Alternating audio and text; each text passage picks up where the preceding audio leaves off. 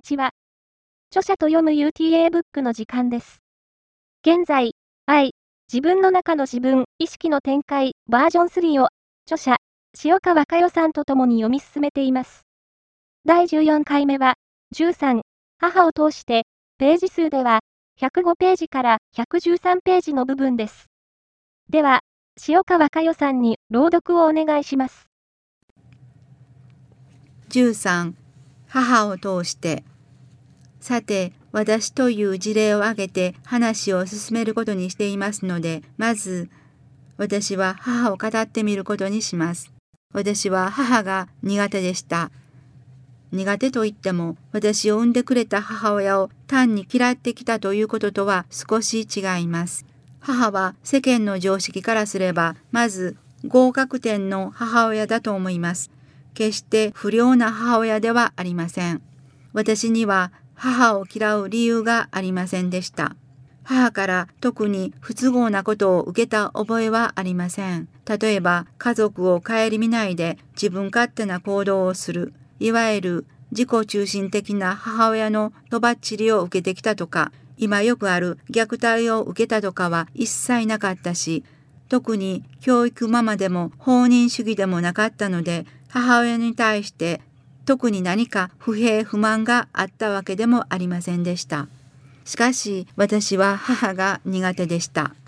母の目が苦手だった。母の目を嫌ってきたと言った方が正解かもしれません。母が苦手だったというのは母親が特別に何かを言ったから特別に何かをしたからというのではなくあくまでも私の側の問題なんだということは薄々感じてきました。私は自分と母との間に分厚い壁があるのをずっと感じていたのです。私は母が目で私を支配しているといつも思ってきました。そしてその目と出会うたびに私はあんたとは違うと私の心の中で言い返していたのです。その心はとっても冷たくそびえ立つ心でした。私は母の領域に組み込まれることを極端に嫌い、避けてきました。特にどうとかいう母親ではないのに、なぜこのような思いになるのかが私には全くわかりませんでした。これが学びに集う前の私の思いでした。そして時を経て母が苦手だった私が母親に使ってきた思いを見なさい。母親を思ってごらんという学びの本を叩くようになりました。いいえ、叩かざるを得ない状況に自らを追い込んでいったのです。そして学びの門を叩き、自分なりに学ばせていただく中において、自分の中の体制が整えられていたことを私自身の心で知るようになりました。それは母が苦手だった私がその母と向き合って自分を見させてもらおう。私を産んでくれた母を丸ごと、そしてそれは同時に私自身の愚かな部分をみんな自分の心で全面的に受け入れていこう。ようやくそのように思える私になっていこうとしていたということでした。門を叩かざるを得ない状況に自らを追い込んでいったということはそういうことだったんだと納得でした。だから学びの過程において母に向けて、そして周りの人たちに向けて自分の出す思いがどれだけ凄まじかったかということを確認できても、私はそれで落ち込むということはただの一度もありませんでした。落ち込むどころか、さもありなんと心に上がってくるものは納得と喜びだけでした。凄まじい思いと出会うことが喜びであり、そのために今という時間を用意してきたことをはっきりと知るようになったからです。私を産んでくれた母親に対しては思いがストレートに出ます。母親の反省の初期段階でノートに書き殴った思いは、どれもこれもみんな自分を中心に据えての思いばかりでした。母親は何々してくれて当たり前の人でした。だからしてくれたことよりもしてくれなかったことに対しての思いだけが膨大に膨らんでいきました。それはまさに私が他力の神々に対して使ってきた思いと何ら変わるところはないと実感してきました。ノートに書き殴った思いはやがて自分の肉体を通してエネルギーとして表現されていきました。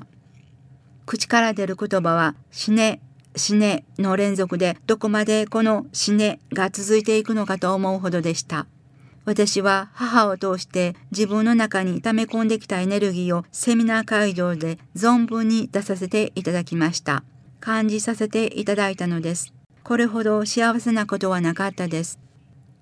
いわゆるこれが昔の闇出し現象です。私にとってこの闇出し現象は本当に必要な現象でした。大家先生は本当によくやってくれたと思います。長い長い間待ってくれていたんだとしっかりと心に感じさせていただいたセミナーを何度も何度も体験させていただいた。そして今現在の私があることは大家留吉の意識の世界に心を向けた時私の心の中にしっかりと伝わってきます。闇出し現象で終わらせなかった私があったからこそ今の私につながっていると思います。私は自分の中に溜め込んできたブラックのエネルギーを本当にあの時ありがとう、本当にありがとう、ぬくもりに返していくことを心に感じながら過ごさせていただきました。それが私には本当に良かった、良かったとなっています。それで確認できたことは、私を産んでくれた今世の母親は、私自身が心に溜め込んできたこととは何の関係もなかったということでした。母親という人は私自身が心にずっと溜め込んできたブラックのエネルギーを出す引き金にただなってくれているんだと思いました。母が何かを言ったから何かをしたからではなかった。母に思いをぶつけても仕方がなかった。母の目が厳しいのではなくて、その目を見る私の思いが素直ではなかった。母を疎ましく思う自分が違っていたのでした。その自分が真っ黒だったのです。そしてその真っ黒な自分を知っていくために親と子の縁を結ばせていただいた事実と私を産んでくれた私に肉という形をくれたという事実だけが最終的に大きく私の中で広がっていきました。さらに自分のエネルギーを感じていけばいくほどにそれらの事実がどうしようもなくありがたいものになっていきました。母と子、私たちの今世のつながりは確かにそうです。母と私は血がつながっています。血のつながりよりももっと強いつながりがあるのかどうなのか定かではありません。私がここで言いたいのはつながりが強いからどうということではなくて本当に意識の世界の波動を感じてくれば、こうして今私たちは肉体を持ってつながっているのだから、そのつながりの中で人としてのやるべきことはきちんとするという方向に肉は自然になっていくということです。必ずそうなっていきます。私はただ単なる親と子の扶養関係から置いていく母親を見ていくのではありません。そんなことは一人の人間としての最低のルールだと思っています。と同時に、やはり真実の世界を心で知った喜びによって自然に人はそのようになっていくのだと思います。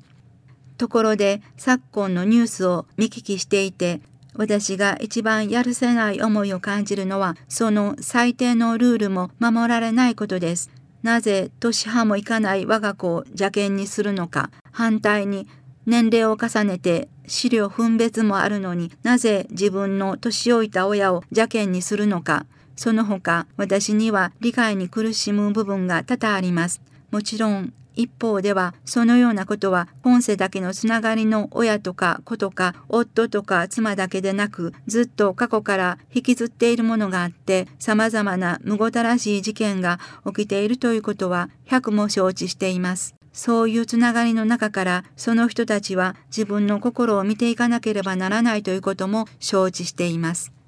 そしてそのような心の闇がボンボンと吹き出してくる時を迎えていることをきちんと自分の中で把握できない限りまたもや心の闇に振り回されて人間関係のドロドロとした中にただ自分を沈めていくだけの結果となっていくことは様々な事件を通してはっきりと示されています。それは分かっていても、なんで我が子を虐待できるのか、殺すことができるのかと思ってしまいます。その他のこともそうです。なんでそんなことができるのかと、それらのニュースに接するたびに何か悲しい気がします。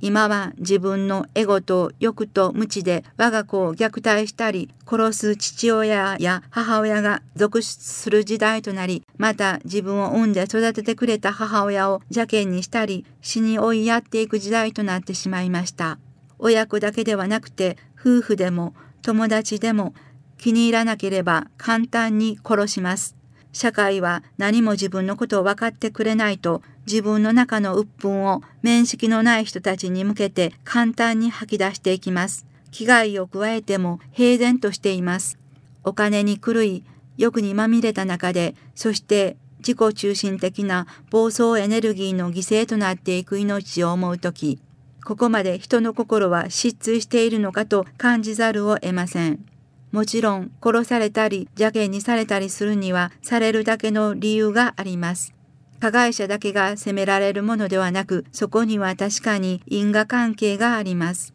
しかし今はあまりにもその手口が残忍です。そういう意味で心に救っている闇の深さを感じています。まさにもうどうにも止まらない勢いで狂いに狂ったエネルギーの吹き出しが日常茶飯事に起こってくる時代にすでに突入しているということでしょう。例えばインターネット社会の弊害や危険ドラッグの問題もそうです。そして日本の国ではまだ無差別テロが身近に感じられないかもしれませんが、近い将来その脅威は大いにあると思います。いかがでしたか？著者と読む UTA ブックでは、7月から新刊ありがとうの朗読が始まります。ありがとうの本がお手元にある方は、本を手にして朗読を聞いてみてください。では、また明日お会いしましょう。See you tomorrow.